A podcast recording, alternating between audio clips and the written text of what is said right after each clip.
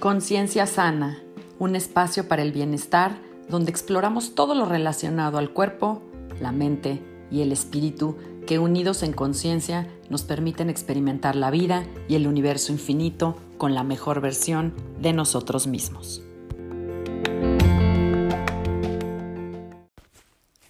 Hola, yo soy Sandra Romero, host del podcast Conciencia Sana, y te agradezco que estés conmigo en este espacio aquí y ahora.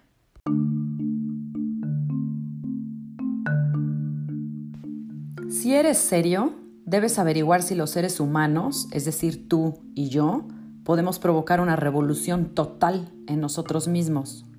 Porque cuando cambiamos no a nivel superficial, sino fundamentalmente, afectamos la conciencia. Porque tú eres el mundo y el mundo eres tú. Krishnamurti, 1974. Cuando hablamos de conciencia necesariamente tenemos que hablar de contenido. Tu conciencia contiene tu educación, tus apegos, tu familia, tu nombre, tu experiencia, tu país, tus raíces, tus deidades. Si tienes miedo, si tienes ambición, si tienes envidia, todo esto forma tu conciencia. La conciencia no se divide, es un todo. Tú eres tu conciencia. Sin embargo, tu conciencia es también la de tu vecino, la del otro. Así que nuestra historia, nuestra realidad es producto de nuestra conciencia colectiva. No estamos separados, todos somos uno, porque todos somos parte de un todo aún más grande que nosotros mismos. Puede no gustarte lo que está pasando hoy en el mundo o en tu vida. Puede no gustarte lo que estás viendo, lo que estás viviendo. Puedes decir que tú tienes una mejor conciencia que el otro y que efectivamente tienes otro nombre, tienes otra cara, otro cuerpo, otra vida. Pero al final eres igual que todos los demás. Puedes ser el mejor en lo que haces, conocer más, tener más, pero en el fondo sufres de miedo, eres ambicioso, buscas un beneficio personal, tienes apetito sexual, tienes apegos. Tu conciencia es la de tu vecino porque tú estás en este mundo que has co-creado con tu vecino. Y es por eso que Krishnamurti, dice, tú eres el mundo y el mundo es producto de tu conciencia.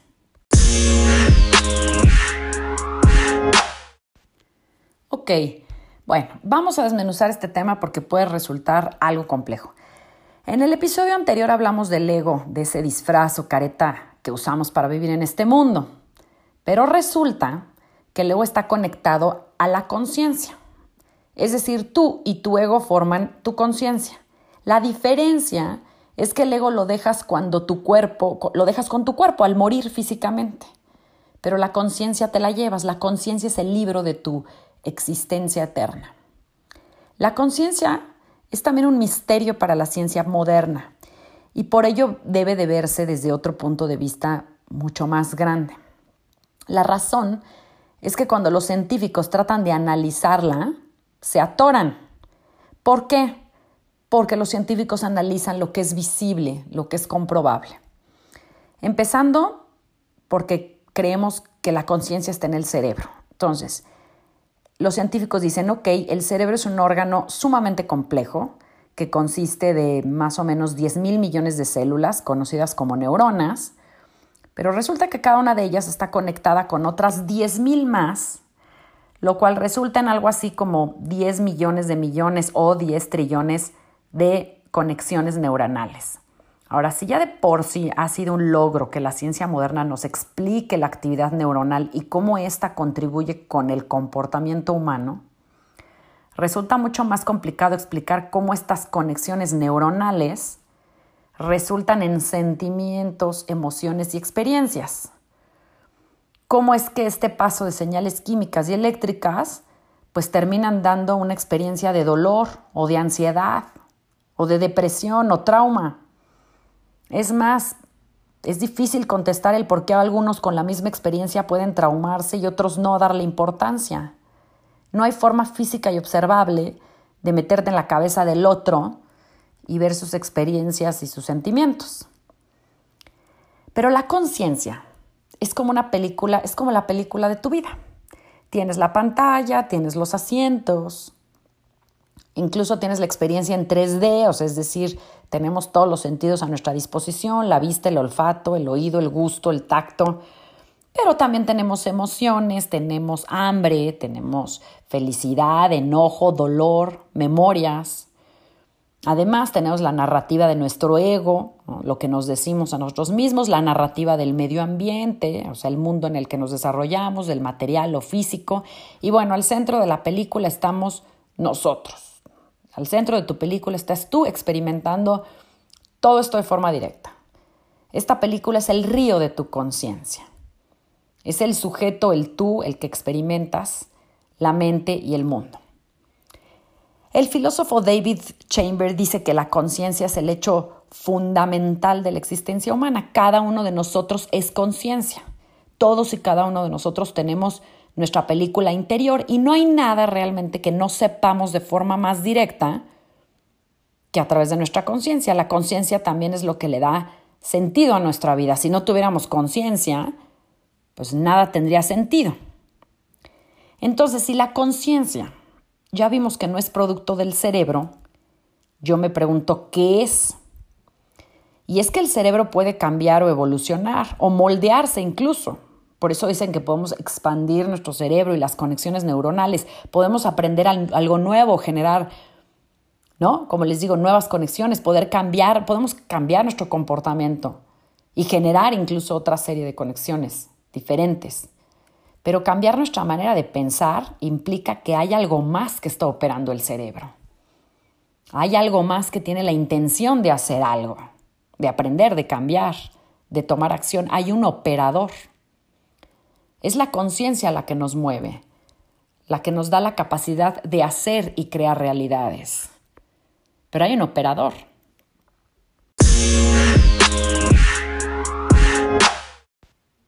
Bueno, entonces veamos cómo funciona la conciencia. Y resulta muy interesante porque una serie de investigadores de la Universidad de Harvard estuvieron analizando una serie de ratones con cáncer uterino y se dieron cuenta que el comportamiento del campo energético de los ratones era lo que hacía que algunos de los ratones contrajeran el cáncer antes de que se manifestara físicamente en el cuerpo. Es decir, que el cáncer se manifestaba primero en el campo energético antes que en el cuerpo del ratón. La energía del cáncer se transformaba en materia o se materializaba, por así decirlo. Por eso es que muchas personas contraen enfermedades que están primero en su cabeza y luego es lo que se llama se somatiza, pasa al cuerpo. Y es así como los investigadores también se han dado cuenta que es el campo magnético, el campo energético, el que da forma a la materia, a lo que se manifiesta en nuestro cuerpo y en nuestra vida. Si cambias la energía, cambias tu cuerpo, cambias la materia. Esto también ha sido posible gracias a los experimentos que se han dado en física cuántica, donde, por ejemplo, a nivel celular se puede, la célula se puede descomponer de tal forma que lo que quede es energía, vibración. El mismo Einstein en su teoría de la relatividad lo comprobó. Cuando aumentas los niveles de energía en el campo de un ser, pues las células comienzan a vibrar y vibrar y vibrar más, hasta que ya no hay nada físico. Por eso es que se piensa que la conciencia es el gran operador, el capaz de controlar o de crear el campo vibratorio. Es por eso que hay personas que son capaces de sanarse a sí mismas cuando cambian totalmente la operación de su campo energético. Canalizan toda la energía hacia un objetivo claro y es que pues suceden las cosas. No los milagros, se manifiesta más bien lo que en el campo energético se trabajó. Son creaciones de la conciencia. Es mi conciencia la que materializa el estado de mi vida y por ende mi realidad. Entonces, si no somos entes pasivos que, perciben el mundo, no somos robots con una antena recibiendo mensajes de cómo actuar y cómo vivir, pues cada uno de nosotros entonces tenemos una parte activa en la percepción del mundo y es por eso es que todos tenemos nuestra película. Pero es la suma de nuestras películas la que forma el, el mundo que vivimos, la realidad. Y desafortunadamente hemos creado el mundo también en base a nuestras creencias. Por eso le dediqué un episodio entero a las creencias y sobre todo a las limitantes. Y vamos a hablar más adelante de eso. El asunto es que como seres humanos comprobamos la teoría de la relatividad de Einstein todo el tiempo en nuestras vidas. Hemos creado y construido este mundo, nos guste o no, en base a la energía de nuestras creencias y de nuestras intenciones. Hemos formado el campo magnético para crear la materia que emana de nuestra conciencia. No es que la comida, por ejemplo, sea dañina, es lo que creamos de la comida. No es que necesitemos el medicamento para curarnos, es que creemos que el medicamento nos va a curar y por ende nos cura, se manifiesta. Pero cuando sumamos tu conciencia con la mía, cuando sumamos tu campo energético con el mío, porque compartimos campos energéticos porque estamos en este mismo mundo, en esta realidad, entonces es donde se forma la conciencia colectiva.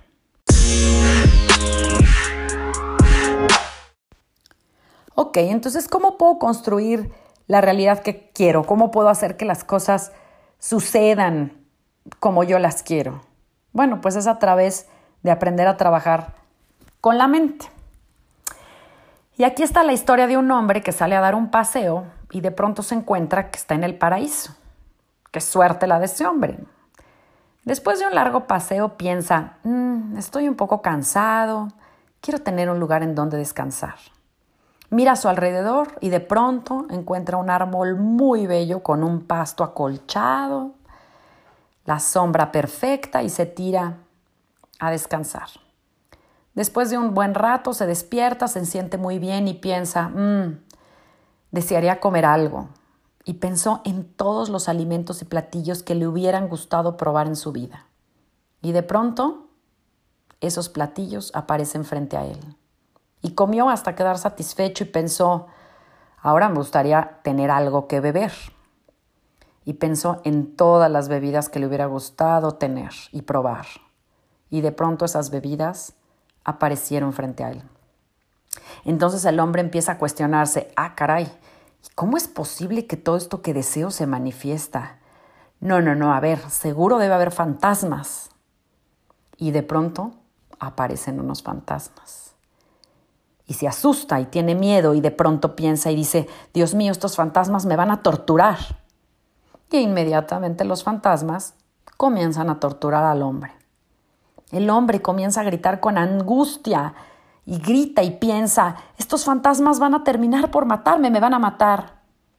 Y finalmente el hombre muere. ¿Qué pasó? Si hace un momento estábamos pensando en la fortuna de ese hombre que estaba en el paraíso, que salió a caminar y se topó con el paraíso, ¿cómo es que acabó muerto? Pues resulta que estaba sentado bajo el árbol de los deseos. Pidió de comer y llegó, pidió de beber y llegó lo que pidió, pidió fantasmas, estos llegaron, pidió tortura, le llegó la tortura, pidió la muerte y finalmente esta llegó. Sadhguru dice que la mente, que la mente es como un changuito los changuitos se mueven todo el tiempo, incluso de forma innecesaria, y también los changuitos tienen la capacidad de ser imitadores. Los changuitos están todo el tiempo como loquitos moviéndose, imitan. Pues la mente resulta que es muy parecida a un changuito.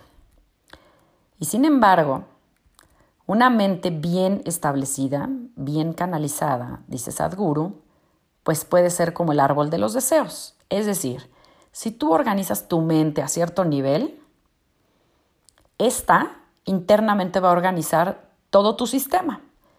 Que tu sistema consiste en cuatro capas, que es cuerpo, mente, emociones y energía o intenciones. Todo se organiza en dirección a la mente. Y una vez que estas cuatro dimensiones, estos cuatro cuerpos de tu ser se alinean, dice Sadhguru, entonces todo comienza a suceder. Pero ¿cuál es el problema? El problema es que la mayoría de las personas actualmente funcionamos con la mente como, como de changuito. Estamos cambiando de dirección, pensamos una cosa, pero ya no, pero vamos aquí, pero ya no. Entonces, estamos moviéndonos de forma errática. Queremos, queremos ir a un lado, pero cada dos pasos le dudamos, cambiamos la dirección. Y entonces, ¿qué pasa? Que las probabilidades de alcanzar el rumbo o el punto a donde queríamos llegar, pues se vuelven remotas o incluso accidentales. Una vez que la acción física, la acción mental la acción emocional y la acción energética, es decir, el actuar de las cuatro capas o de los cuatro cuerpos, son controladas y dirigidas apropiadamente, podemos llevarlas a la manifestación correcta y adecuada. Desafortunadamente lo contrario sucede, dice Sadhguru, si no lo hacemos de esa forma, pues hay destrucción y sufrimiento. Y eso es desafortunadamente mucho lo que vemos hoy en nuestro mundo. Hemos visto increíbles creaciones que se han vuelto destructivas. ¿Por qué? Porque no han estado alineadas con las cuatro dimensiones. Hemos terminado acabando con el planeta o destruyéndolo por creaciones maravillosas mal canalizadas. La razón es la razón, dice Sadhguru, es que en lugar de crear una forma consciente, pues hemos creado formas compulsivas de la mente.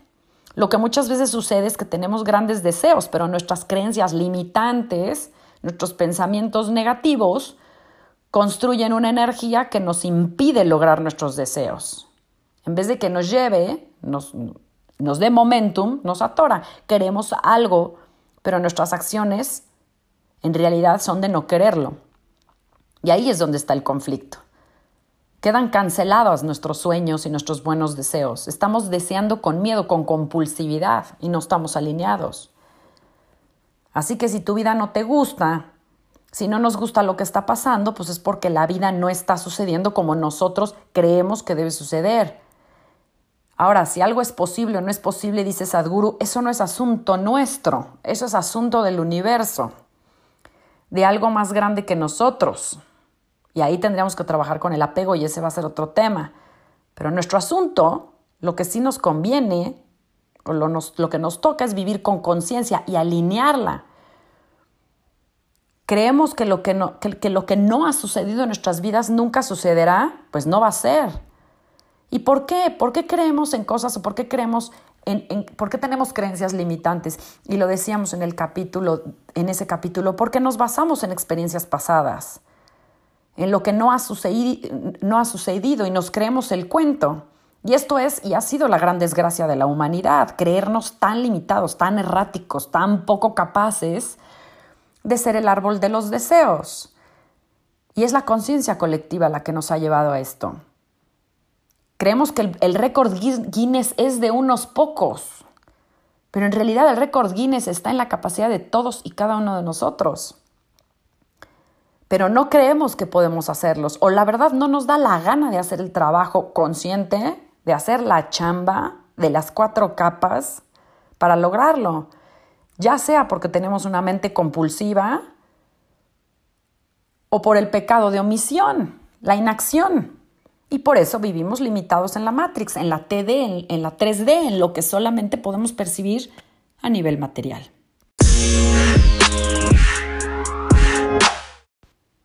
Bueno, y, para cerrar este, este capítulo, mi mensaje es que debemos empezar a vernos como el director y el actor de nuestras películas, el orquestador.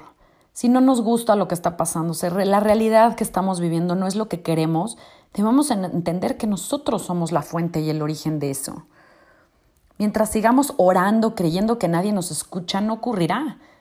Si rezamos desde la desesperación y el miedo, lo que ocurrirá es desesperación y miedo. Si vamos algo, al trabajo todos los días, desde la carencia habrá carencia.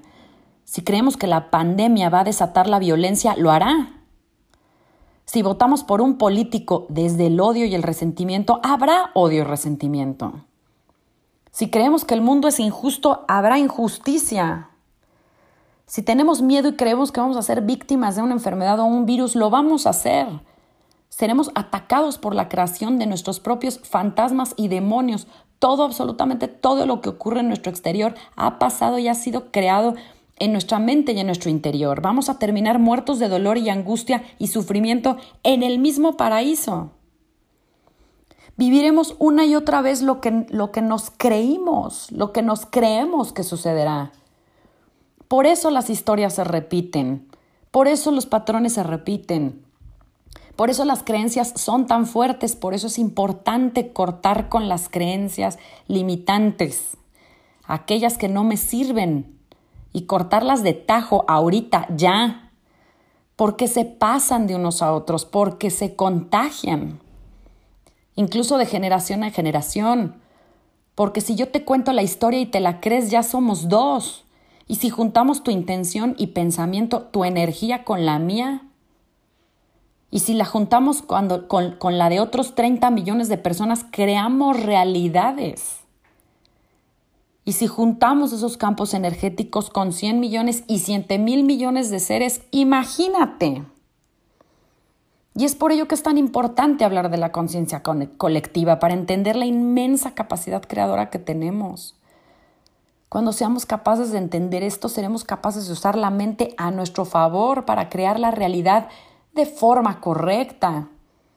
El día que comprendamos y tomemos acción, el día que nuestros pensamientos sean claros, tengan una dirección clara y precisa y estemos llenos de energía positiva y energía posibilitante y caminemos y usemos esa dirección de forma constante, seamos disciplinados en dónde vamos todos los días, con la misma buena energía y por un periodo de tiempo vamos a lograr lo que queremos.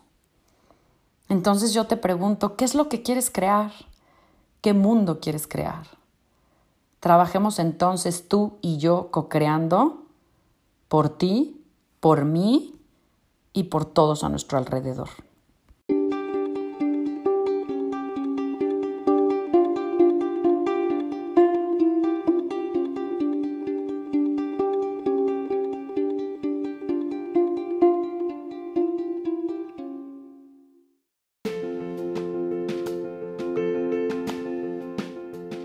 En el próximo capítulo hablaremos del apego. Si te gusta este episodio, te pido que lo compartas. Yo soy Sandra Romero y agradezco que te hayas tomado el tiempo para escucharme y acompañarme en un capítulo más de Conciencia Sana. Puedes contactarme a través de Facebook, Instagram y Twitter en arroba Sandra Romero FC o a mi correo sandraromerofc arroba gmail.com. Amor y bendiciones. Nos vemos a la próxima. Namaste.